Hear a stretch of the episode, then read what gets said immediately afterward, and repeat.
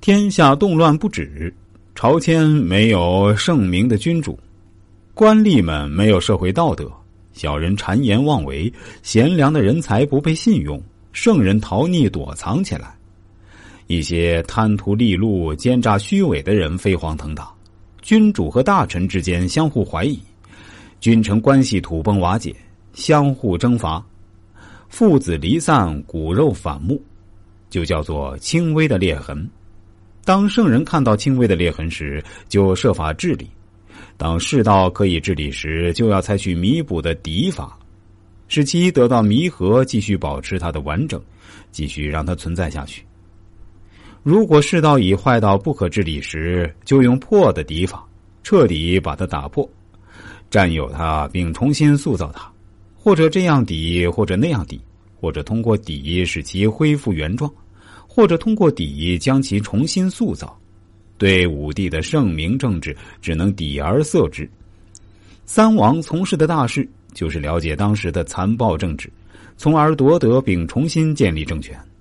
诸侯之间相互征伐，斗争频繁，不可胜数。在这个混乱的时代，善于斗争的诸侯才是强者。自从天地之间有了合离始终以来。万事万物就必然存在着裂痕，神不可研究的问题。要想研究这个问题，就要用百合的方法。能用这种方法的人，就是圣人。圣人是天地的倒霉。当世道不需要抵 A 的时候，就深深的隐居起来，以等待时机。当世道有可抵弊端时，对上层可以合作，对下属可以督察，有所依据，有所遵循。这样就成了天地的守护神。下面我再跟大家解读一下这一章的内容。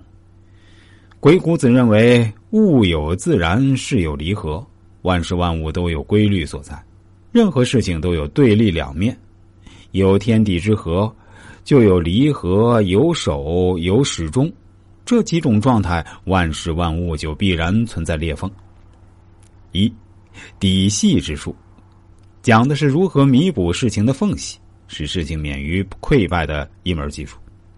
在这里，底就是底色的意思，细就是空隙、漏隙、漏洞的意思。所以综合起来，底细就是把缺漏的地方给堵塞住。二，鬼谷子认为底细术是鬼谷子八术中最重要的一术。任何事物发展都有一定的裂痕，而且这个裂痕会由小变大。